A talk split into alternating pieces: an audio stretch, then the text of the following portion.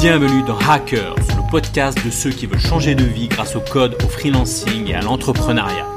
Je partage avec toi des conseils pour se lancer en freelance, des astuces pour apprendre à coder, des interviews de personnes inspirantes pour t'aider à atteindre tes objectifs de liberté. Le podcast est disponible sur toutes les plateformes. Pense à t'abonner pour ne rien rater. Bonjour, content de te retrouver dans ce nouvel épisode de Hackers. Alors, la première chose que je voudrais dire aujourd'hui, c'est merci, un grand merci pour toutes les personnes qui ont rejoint une de mes formations euh, lors du Black Friday. C'était vraiment un record. Donc, merci à toutes et à tous. Vous avez été nombreux. Alors aujourd'hui, je voudrais parler d'un sujet euh, qui est hyper important. Je voudrais parler du TJM. Alors peut-être que toi aussi tu as envie de te lancer euh, en freelance. Alors si euh, le freelancing ça t'intéresse pas, je pense que ce podcast ne va pas être pour toi ou je pense que euh, bah, ça va pas être quelque chose que tu vas pouvoir euh, mettre en pratique puisque c'est quand même réservé aux freelance. Alors on va parler de TJM aujourd'hui. Alors le TJM c'est quoi? Je pense que 90% des gens qui suivent ce podcast savent ce qu'est un TJM.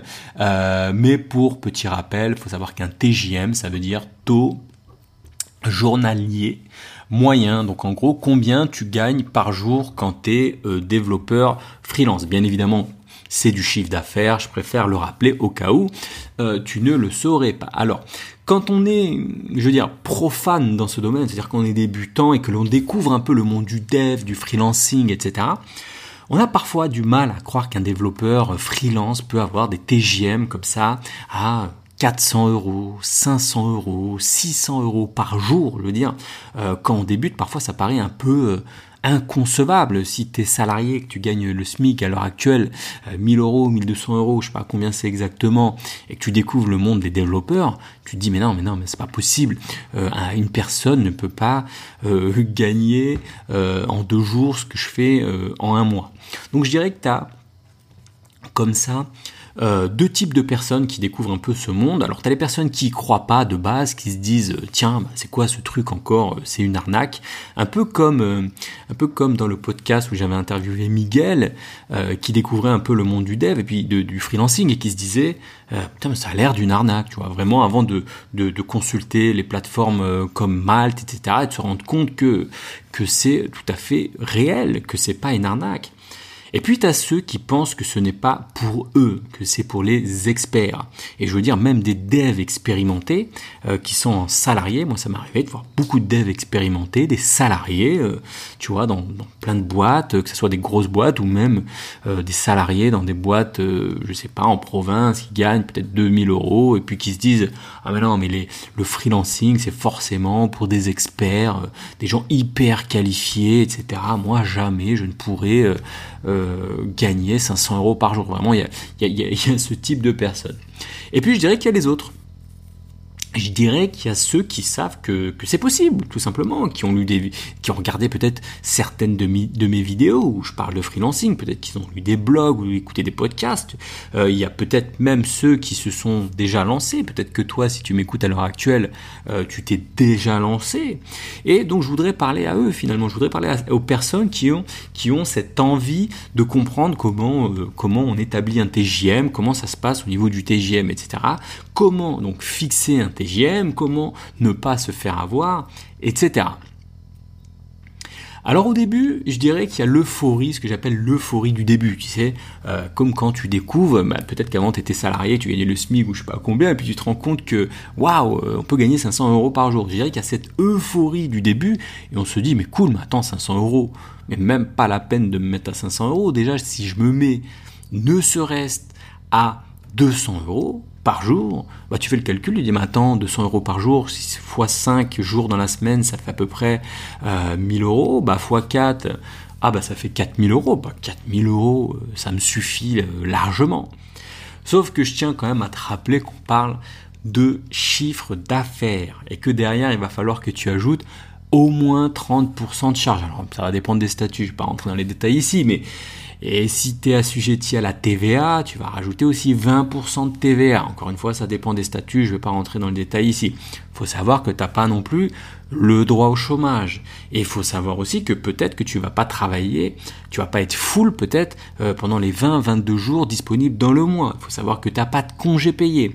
Donc il faut bien quand même, euh, après passer, on va dire, cette euphorie du début, que tu te dises, ok, euh, effectivement, on gagne des bons TGM, on peut gagner beaucoup par jour, mais il y a aussi une contrepartie à tout ça il y a des charges, il y a des choses, etc. Et je veux dire, si tu prends pas ça en compte, eh ben finalement tu peux te retrouver comme un freelance micard, un freelance micard qui parfois, euh, des freelances euh, qui, qui, parfois arrivent à peine à, se euh, générer 1000 euros, 1500 euros par mois quand tu réfléchis avec les, les congés, etc. Et parfois il y en a certains même qui regrettent de ne pas être resté en CDI. Je veux dire, tu as les avantages, euh, tu as les contraintes du freelancing et puis tu pas la paye qui va avec. Donc c'est important vraiment, euh, je tiens à le préciser avant d'aller plus loin. Mon but aussi, c'est je vends souvent le modèle freelancing, mais mon but c'est aussi d'être euh, réel, d'être, enfin de pas, voilà, d'être concret par rapport à la réalité. Je veux dire, la réalité c'est que il y a tout ça aussi, il y a les contreparties qui vont avec. Donc, c'est important de prendre tout ça en compte, de prendre en compte les charges, les, congés, l'intercontrat, la sécurité, tu vois, la sécurité, tout ça. Et moi, je dirais qu'en fait, finalement, euh, alors bien sûr, je vais te sortir une estimation euh, à la louche comme ça, mais je dirais que si tu si tu génères pas, euh, si te reste pas au moins le double, hein, je dis bien le double de ce que tu pourrais gagner avant pour un poste équivalent en CDI, si t'as pas au moins le double en freelance, c'est presque pas avantageux. Alors bien sûr, je dis ça à la louche comme ça, sans vraiment rentrer dans les détails du calcul. Après, bien évidemment, je ne parle pas de, liberté, etc. Moi, à titre personnel, mais c'est personnel. Je préférerais gagner moins et être libre en freelance que gagner plus en, CDI. Mais ça, c'est un détail. Mais je dirais que dans les grandes lignes, si en freelance, tu génères pas, tu gagnes pas, il te reste pas au moins le double euh, à la fin du mois de ce que tu avais en CDI, euh, je pense que c'est que tu as mal euh, fixé ton TJM. Donc tu l'auras compris, c'est important de bien euh, fixer ton TGM et tous euh, ces critères devraient même t'aider en fait à vaincre le syndrome de l'imposteur. Tous, les critères que je t'ai dit, tous les inconvénients, toutes les charges, les congés, etc. Tous ces critères devraient t'aider à vaincre le syndrome de l'imposteur. C'est quoi le syndrome de l'imposteur? Quand tu débutes, tu te dis waouh, mais 300 euros par jour, mais c'est un truc de fou. Mais je ne les mérite pas ces 300 euros. Moi, je suis un développeur débutant, euh, je ne mérite pas 300 euh, euros. Et bien, si, si jamais toi aussi tu passes par là et que tu te dis ça, rappelle-toi juste d'une chose, rappelle-toi bien d'une chose. Euh, tu as des charges, tu as le chômage, tu as l'intercontrat, etc. Donc, si vraiment tu as un doute, si tu as, voilà, si as ce syndrome de l'imposteur qui vient au moment d'établir ton TJM, au moment de te mettre sur les plateformes et de mettre un TJM et que tu n'oses pas et que tu veux mettre trop bas, rappelle-toi de toutes ces charges et peut-être que ça va t'aider justement à établir un TJM qui est plus juste. Alors maintenant, comment fixer son TJM Je voudrais commencer, vraiment c'est quelque chose d'hyper important, je voudrais commencer par l'erreur la plus commune des débutants. J'en ai parlé souvent, mais je préfère faire un rappel. Euh, l'erreur la plus commune des débutants ou des personnes qui galèrent des freelances, qui galèrent à trouver. Je veux dire, c'est un peu le même, même combat, les débutants ou les freelances qui galèrent à trouver. Ils se disent, bon, voilà, tu peux te dire, je suis débutant ou je, suis, je, cherche depuis trop longtemps. Donc, qu'est-ce que je vais faire pour résoudre ce problème? Je vais baisser mes tarifs pour être concurrentiel. Et ils se mettent, alors peut-être que c'est toi, mais c'est une erreur, et ils se mettent parfois à 300 euros à peine, 250. J'ai même vu des mecs qui se mettent à 150 euros par jour. Mais ça, c'est clairement une vision de débutant. Je veux dire, en fait, quand tu te mets comme ça, quand tu joues sur le, en te disant je vais me mettre moins cher que le marché, en fait, tu te vois comme quoi?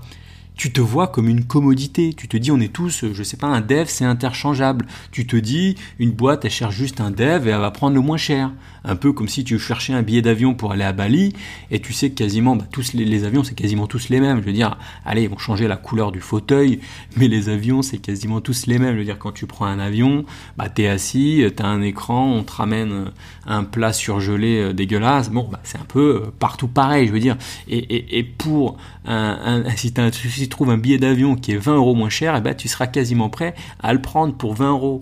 Prendre l'avion, c'est une commodité. Et toi, en tant que dev, tu ne dois pas te voir comme une commodité interchangeable. Je veux dire, tu es un humain, tu as un caractère, tu as une sensibilité, tu as une expérience, tu une expertise. D'ailleurs, j'ai envie de te dire, les clients qui prennent des devs pour, les, pour des commodités, en règle générale, c'est des clients qui, se plantent, qui ne connaissent pas. Je veux dire, si j'ai les clients qui disent bon, bah, moi j'ai besoin d'un dev, allez prenons euh, le premier dev, le moins cher pour notre projet. Euh, tu as 90% de chances qu'il se plante parce qu'un développeur c'est pas une, une commodité, une commodité, pardon, j'ai un peu de mal. Je veux dire, allez, mets-toi à la place d'une startup par exemple. Elle a levé des fonds. Euh, elle cherche un dev front-end React pour faire euh, tout son front, euh, admettons, hein, Uber-like, Airbnb-like, un site comme ça. Donc voilà, on a besoin de 3-4 développeurs front-end React pour bah, développer toute la partie front-end, les écrans, etc., qui vont se connecter aux API, etc. voilà, on a monté notre startup, on cherche des devs front-end. Bon, imagine maintenant on présente à cette SS2I, SS2I pardon, à cette startup des dizaines de développeurs front-end React. Voilà, on, leur envoie plein de CV, des dizaines de CV. Allez, on met deux piles de CV. Une pile euh, que les développeurs front-end qui sont à 200 euros par jour et une pile de développeurs front-end à 500 euros par jour. Tu crois vraiment que les, startups vont se dire bon, allez, la pile de développeurs front-end React à 500 euros, on les carte et on va rester sur la pile de développeurs front-end React à 200 euros? Bien évidemment que non. Alors, je dis pas que le TJM ne compte pas, je dis pas que ton tarif euh, n'est pas euh, important, c'est pas un critère, mais ce n'est pas le critère prioritaire. Je veux dire, ce qui fera la diff, ce n'est pas le prix, c'est ton profil. Je veux dire, si tu as un bon profil de développeur front-end React à 500 euros, cette startup te prendra. Et à l'inverse, si tu es naze, excuse-moi de te le dire, mais si tu n'as pas un bon profil, si tu pas, si pas l'expérience, tu sais pas coder en React, si tu pas à l'aise, si tu pas autonome, eh bien, être à 200 euros ne te sauvera pas.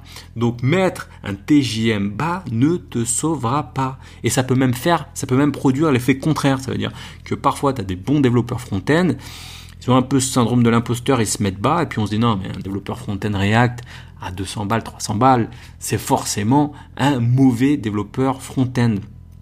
Donc ça peut euh, avoir l'effet inverse. Donc attention, je, répète cette phrase, mettre un TJM bas ne te sauvera pas.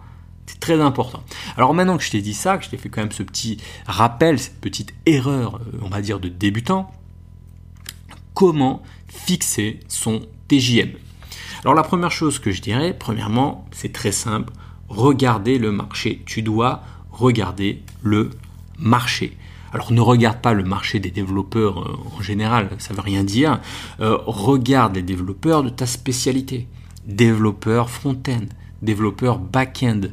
Euh, va même plus finement, tu regardes peut-être développeur front-end React, développeur front-end Angular, développeur front-end Vue.js. Tu vois, tu vas analyser les profils, euh, les profils comme le tien et tu regardes un peu le marché.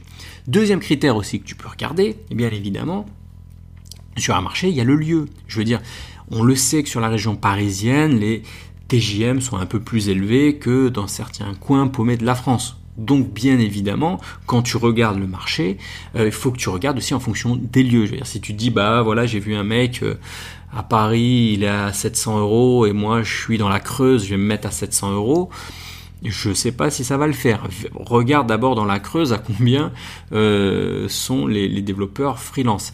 Et bien évidemment, le dernier critère, qui est un critère très important, c'est ton expérience.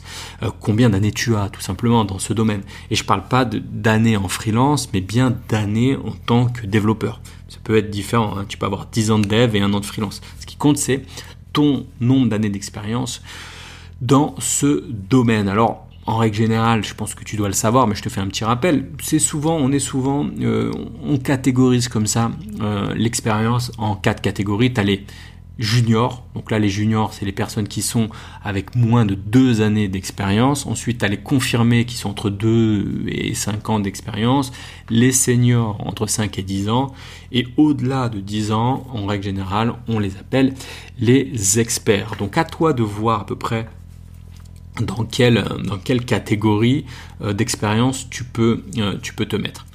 Ensuite, autre critère important, c'est bien évidemment le profil de ton client. Tu dois t'adapter ton, au profil de ton client. Je veux dire, euh, bien évidemment euh, que le profil de ton client va compter pour établir un TGM. Je veux dire, si tu es euh, développeur ou intégrateur WordPress, que tu, tu, contactes un client et que ton client c'est qui bah, C'est le boucher du coin qui voudrait se faire un site vitrine pour euh, montrer que sa boucherie euh, au fin fond de la Creuse existe. Alors je sais pas, je sais pas ce que j'ai avec la Creuse, mais peu importe.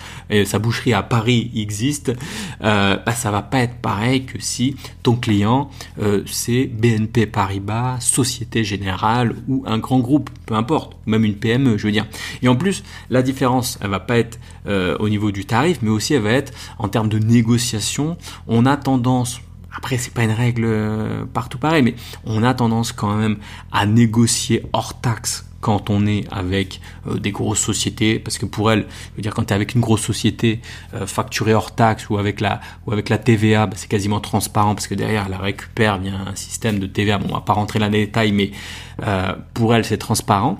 Tandis que quand tu travailles avec un particulier euh, ou une plus petite boîte qui n'est pas assujettie à la TVA, eh bien souvent on aura tendance à euh, négocier TTC et ça peut faire une grosse différence. Donc ça c'est une deuxième chose aussi que tu dois prendre en compte euh, quand tu négocies ton TGM, c'est aussi est-ce que tu vas négocier hors taxe ou, ou, TTC avec ton client, etc. Et puis après, bien évidemment, ça dépend de ton statut. Si tu es auto-entrepreneur, en dessous de 35 000 euros l'année de chiffre d'affaires, après bon, les paliers peuvent euh, varier chaque année, mais tu seras pas assujetti à la TVA. Au-delà, euh, tu. Alors, faudrait que je regarde les chiffres exactement, ou je, me demande si c'est pas, euh, oui, c'est 35 000 et quelques. Enfin voilà, à vérifier.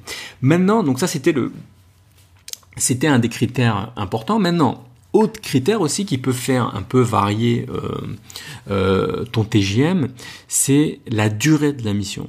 Je veux dire, alors la notion de durée, courte, longue, ça c'est assez subjectif, ça peut varier des uns et des autres. Si tu réécoutes aussi un podcast que j'avais fait avec Brian de Dev à un moment il me parle, j'ai fait beaucoup de missions longues et il dit, j'ai fait des missions de deux semaines. Enfin, pour moi, je qualifierais les missions longues, euh, pour avoir fait beaucoup de types de missions, pour moi une mission longue c'est une mission qui est de minimum trois mois renouvelable. Tu auras rarement en fait euh, plus de vision. Euh, alors on va dire oui, mais t'inquiète, ça va durer longtemps, on va te renouveler, mais tu auras rarement un contrat qui sera à plus de trois mois renouvelable. Pourquoi? Parce que quand on prend un freelance, on veut de la souplesse, on veut de la flexibilité, et donc c'est des contrats à trois mois renouvelables. Donc je qualifierais de mission longue les missions qui sont au moins sur du trois mois renouvelable. Ça c'est une mission longue en dessous de trois mois renouvelables, je sais pas, un mois, deux mois, quelques semaines, je veux dire, là on parle, enfin pour moi, selon moi, c'est de la mission courte. Et donc, ça peut jouer sur ton TJM. Alors tu vas pas non plus le doubler ou le, ou le tripler, tu vois, mais je pense que tu peux le faire varier euh, de 10, 15% en fonction de la durée de la mission. Par exemple, euh, moi si je faisais une mission, alors, aujourd'hui là, euh, inférieure à 3 mois sur une mission d'un mois ou des missions ponctuelles de quelques jours, euh, j'augmenterais mon TJM de oui au moins 15-20% facile. Et à l'inverse, si tu es sur des missions très longues, plusieurs mois renouvelables, tu sais que tu vas avoir du, cash flow qui va rentrer, que tu vas, tu vois auras un client régulier, tu peux baisser de 15%. Alors maintenant, tu vas me dire, ok, bon voilà, maintenant comment fixer à combien je mets mon TJM Là aujourd'hui, je suis développeur, je voudrais fixer mon TJM. Bon, je pense que tu as dû déjà quand même te renseigner, mais pour les personnes qui sont pas au courant, je vais te donner quand même une fourchette. Alors, bien sûr, c'est des fourchettes, c'est des fourchettes grossières, euh, c'est pas, voilà, il y aura toujours des exceptions, mais c'est pour te donner une grandeur d'idée. Quelques éléments quand même. Pour commencer, je voudrais te filer quelques éléments. Déjà, je pense qu'un intégrateur sera moins payé qu'un dev front, et un dev front sera moins payé qu'un dev back, et un dev back sera moins payé qu'un full stack. Voilà, j'ai envie de dire c'est une, sorte de généralité. Dans les grandes lignes, bien sûr, tu peux me dire oui, moi je suis dev front et je suis mieux payé que mon pote dev back. Oui, c'est possible, mais je dirais que dans les grandes lignes, c'est un peu, c'est un peu ce ce qui se fait. Alors, pour te donner une règle simple que tu peux appliquer dès aujourd'hui, jamais en dessous de 300 euros. Je veux dire, à un moment, euh, on n'est pas au Burundi là, on n'est pas, excuse-moi, tu, j'ai rien contre ce pays-là, mais à un moment, faut arrêter les conneries. Je veux dire, t'es un développeur, t'as une expertise en dessous de 300 euros, c'est pas avantageux, c'est même pas, t'es même pas rentable, ça vaut pas le coup en fait. Donc même si t'es junior, tu te lances et que tu te dis, euh, voilà, je vais me mettre au plus bas, ne te mets jamais en dessous de 300 euros. Je veux dire, c'est une ânnerie de se mettre en dessous de 300 euros. Maintenant que je t'ai dit ça, je vais donner petite fourchette quand même pour en fonction de, de, voilà de ton, de ton nombre d'années d'expérience. Je dirais que si tu es développeur junior moins de deux ans, voilà, tu peux te mettre à 300 euros. Et là, tu commences aujourd'hui, tu dis bon, ok, 300 euros. Maintenant, si tu es confirmé, tu as entre 2 et 5 ans, je dirais que tu peux te mettre entre 400, 430, 450 euros. C'est voilà, c'est ce qui se fait à peu près. Euh, senior, là, tu peux être dans les 500, 550. Et si tu es expert, plus de 10 ans, tu peux facilement atteindre les 700 euros, 800 euros même. Tu peux monter, bien évidemment, au-delà. Voilà, alors bien évidemment, ça reste des fourchettes. Après, c'est à toi de en fonction de ton secteur, ton profil, ton marché, ta localisation, etc. C'est pour te donner un, petit point de, de départ comme ça. Voilà, maintenant je voudrais rajouter un dernier point très important. C'est que ton TGM, c'est pas quelque chose de figé. Tu te lèves pas un matin en disant Ok, bon, bah moi je suis senior, j'ai entre 5 et 10 ans, c'est 550 et basta. C'est pas comme ça que ça marche, bien évidemment. C'est un TJM, c'est flexible en fonction de l'offre et de la demande. C'est comme, euh, je sais pas, c'est comme euh, euh, moi par exemple, j'ai des, appartements sur Airbnb, je sais que je fais varier le prix souvent en fonction bah, de l'offre et de la demande. Donc c'est aussi pareil pour les TJM, c'est-à-dire qu'il y a des périodes où bah on s'arrache les devs, on n'en trouve pas, bah forcément ça monte un peu. Parfois c'est un peu la crise, c'est un peu le bordel, bah ça diminue un peu. Euh, voilà, donc c'est quelque chose de, de flexible. Voilà, ça c'est la première chose que je voudrais te dire. Et donc tu dois toujours garder ça en tête que ça va passer forcément par un filtre le fil de la négociation, tout simplement. Tout se négocie dans la vie et tu veux pas arriver en entretien en disant bah non mais moi c'est 550 euh, et euh, à 545 euh, je ne lâche rien. Il y a des personnes un peu comme ça bornées ou quoi. Non, c'est pas comme ça que ça se passe. Tu vas bien sûr négocier et c'est tout à fait normal. Et que ça soit pour un, si tu négocies un CDI ou autre, c'est tout à fait normal qu'on négocie ça à la hausse, à la baisse, etc. Donc je dirais que tu devrais te, donner en fait trois, trois valeurs pour ton TJM. Je dirais, tu as le ce que j'appellerais le TGM un peu frontal, le TGM officiel. Appelons-le, appelons-le, pardon, le TGM officiel, c'est-à-dire le TGM que euh, bah, tout le monde voit. Euh, sur Malte, sur ton profil, quand voilà, quand on te contacte pour une première fois, oui, bah voilà, mon TGM, c'est ça, voilà, TGM officiel, disons par exemple, allez, 550, voilà. Tu es développeur, euh, tu as quelques années d'expérience, tu es voilà à 550. Ça c'est TGM officiel. Ensuite, tu devrais définir un deuxième TJM, que j'appellerais un TJM minimal, TJM plancher, TJM, voilà. Là, c'est le TJM où tu te dis, non, mais en dessous, alors là, c'est mort, euh, c'est, en dessous, c'est euh, non négociable, je n'irai jamais en dessous. Ça peut être, par exemple, bah, si, on reprend l'exemple de 550, tu peux te dire, allez, 480, j'irai pas en dessous. Voilà, 480, euh, c'est une mission longue, j'ai fait des efforts, machin, tout ça, mais j'irai pas en dessous de 480 euros. Ça, c'est le TGM plancher. Et ensuite, bah, tu peux te mettre un troisième TGM en disant, bah voilà, ça c'est le TGM un peu cible, un peu le TGM optimal, par exemple, tu peux l'appeler comme tu veux. Et ça serait par exemple 530 euros. Si tu avais mis un TGM officiel à 550, tu sais que probablement on va essayer de négocier, machin, et histoire que tu passes pas pour un mec trop fermé ou quoi, tu vas, tu vas négocier, puis tu vas dire, bon, allez, ok, 550, vous, voilà, allez, 530, adjugé, vendu. Donc garde ça à l'esprit, tu peux te garder trois euh, seuils de TJM justement pour avoir, euh, pour ça te permettre en fait quand tu négocies d'avoir, voilà, une marge de manœuvre, parce que si tu t'es pas mis un, un TJM plancher, et qu'à la fin tu te retrouves à bosser à moins de 300 euros et que tu te dis, euh, ben voilà, tu peux tout simplement bosser à perdre et c'est pas le but non plus.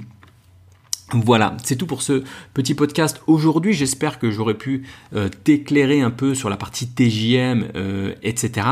Et sache que j'en profite pour te rappeler que je vais bientôt réouvrir le système freelance, donc mon plus gros programme d'accompagnement pour accompagner les développeurs freelance à se lancer bah, justement en freelance. On voit un peu comment se positionner, comment justement gérer son TJM, comment ne pas faire toutes ces erreurs euh, de débutant.